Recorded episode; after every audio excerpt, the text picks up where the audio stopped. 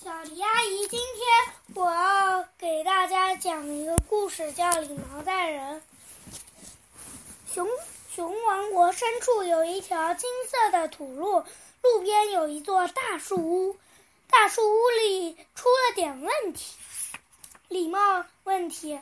贝贝熊一家的礼貌问题是，他们常常忘了礼貌。起初只是偶尔忘了说请或谢谢。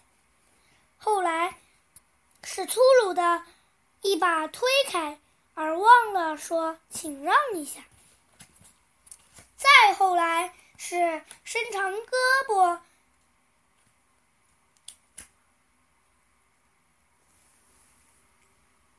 咬咬对面的花拉菜，而忘了说“请递给我好吗”。熊妈妈不知道这一切是怎么开始的，但有一点她知道很的很清楚，那就是不管什么原因，贝贝熊家已经变成了推推搡、骂人、粗鲁无礼、吵闹不堪不堪的地方。傻瓜、白白痴、蠢蛋。饭桌上情况就更糟了，争抢东西，狼吞虎咽，用食物打仗。当然，熊妈妈也想方设法的教纠正过他们的行为，她哄劝过，责怪过，大吼过。也向熊爸爸求助过，尽管他知道有时候熊爸爸礼貌比他们也好不了多少。熊爸爸只会拍着桌子大吼大叫，但毫不管用。熊妈妈不愿意家里再这个这样下去了，她受够了，一定得改改了。可有什么办法呢？改掉坏习惯的最好办法是养成好习惯。他想出了一个主意，他找了一大块硬纸板和一支马克笔，在上面写道：“贝贝熊家庭礼貌公约。”写完后，他召集大家开家庭会，让熊爸爸和孩子们看公约。公约引起了大家注意。贝贝熊家庭礼貌公约：粗鲁行为，忘说请、谢谢；惩罚办法，打扫前楼梯；粗鲁行为，推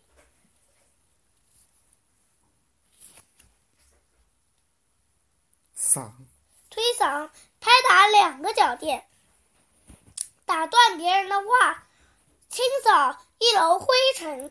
骂人，打扫地下室，在饭桌上伸长胳膊拿东西，扫院子，用食物打仗，洗盘子，大声吵闹，给花园除草，摔门，请，请扫阁楼，忘说对不起，清除垃圾，闯浴室，倒垃圾。公约上列着熊妈妈想让大家改到的。粗鲁行为还列着惩罚办法，干家务活儿。忘了说请或谢谢，就得打扫前楼梯。推搡推搡了，别人就得拍打两个脚垫；骂人就得打扫整个地下室。孩子们叽叽喳喳的抱怨起来：“妈妈，这不公平。”熊妈妈说。依我看，是你们不公平，对自己不公平，对别人也不公平。礼貌就是对人公平、体贴，礼貌很重要，有助于我们和别人友好相处。要是没有礼貌，熊爸爸打断熊妈妈话：“妈妈说对极了。”熊爸爸，谢谢你的鼓励，但是打断别人的话是公约上的第三个粗鲁行为。惩罚是清扫一楼的灰尘。说着，熊妈妈递给他一把鸡毛毯子。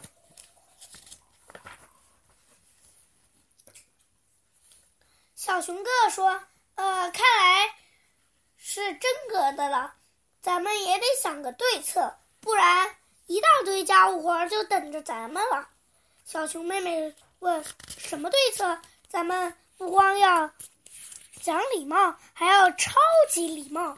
咱们不停的说请、谢谢。把妈妈说烦了，她就会取消整个公约。对，咱们要非常非常有礼貌。”妈妈肯定会受不了的。他们立即行动起来，处处做到超级礼貌。在楼梯口，你先上，亲爱的妹妹，谢谢，亲爱的哥哥。在过道里，劳驾让一下，亲爱的哥哥。好的，亲爱的妹妹。等着洗澡的时候，实在对不起，让你等久了。没关系，亲爱的。但事情并没有按他们预行的那样发展，熊妈妈一点儿也没有烦。没过多久，小熊哥哥和小熊妹妹也忘了做到超级礼貌，而只是一般的礼貌。在饭桌上，请把蜂蜜递给我，好吧？在自己的房间里，帮你收拾玩具好吗？非常感谢。在院子里，哎呀，对不起。我不，我不是故意撞的，没事儿，不疼。还是熊妈妈说的对，有了礼貌，一切都那么融洽了。而且一旦养成了讲礼貌的好习惯，他们连想也不用想，想就做得非常好。然而，这对熊爸爸说就没那么容易了。他真的有点不耐烦了。人越大，改到坏习惯就越难。忘了礼貌，他干了，他不得不多干了好多家务活儿。开车带着全家去超市的路上，熊爸说：“真开，真高兴，离开那座房子，甩开那些礼貌公约。”熊妈妈说：“出门在外，礼貌和谦让也一样重要，特别是在路上。”车在停车标志前停了下来，让行人和其他车辆过去。熊妈妈接着说：“他们能帮助我们安全驾驶。”走进热闹超市，爸爸还在嘟囔：“嘟囔，依我看。”好事也不能做过头，对礼貌也得有些常识才行。瞧，你就就说排队结账吧，让每个人都排在你的前面，那就那你就永永远在那儿待着吧。还有，有时候就得打断一下别人的话。对不起，太太，他打断了一个购物太太电话，你车里的瓶子漏了。购物太太。连忙谢谢他的提醒。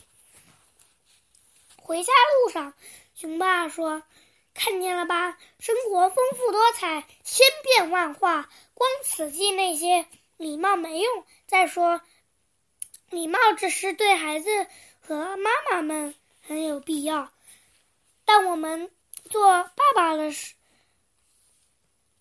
有更多其他事情要考虑。”正在这时，前面那辆车突然停了下来。熊爸爸车一头撞了上去，他勃然大怒，大骂起来：“蠢猪，笨驴，骂人啦！”小妹小熊妹妹提醒他：“砰！”对骂人的惩罚是打扫整个地下室，所以爸爸。把牙把牙咬得咯咯响，闭紧了嘴巴，不作声了。幸亏他闭上了嘴，因为从前面那辆车上跳下一个大块头，怒气冲冲的走了过来。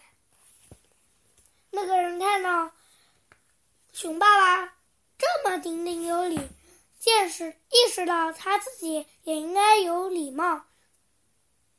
他解释说，一只鸭妈妈领着一群孩子横穿马路，他不得来了个急刹车。他和熊爸爸各自看了一下碰撞的部位，没什么损坏。他们继续上路了。熊爸说：“我早说过，任何时候都不能忘了讲礼貌，这一点很重要。谢谢你，孩子，是你提醒我要讲礼貌，千万别客气。”小熊妹妹礼貌的回答道。好了。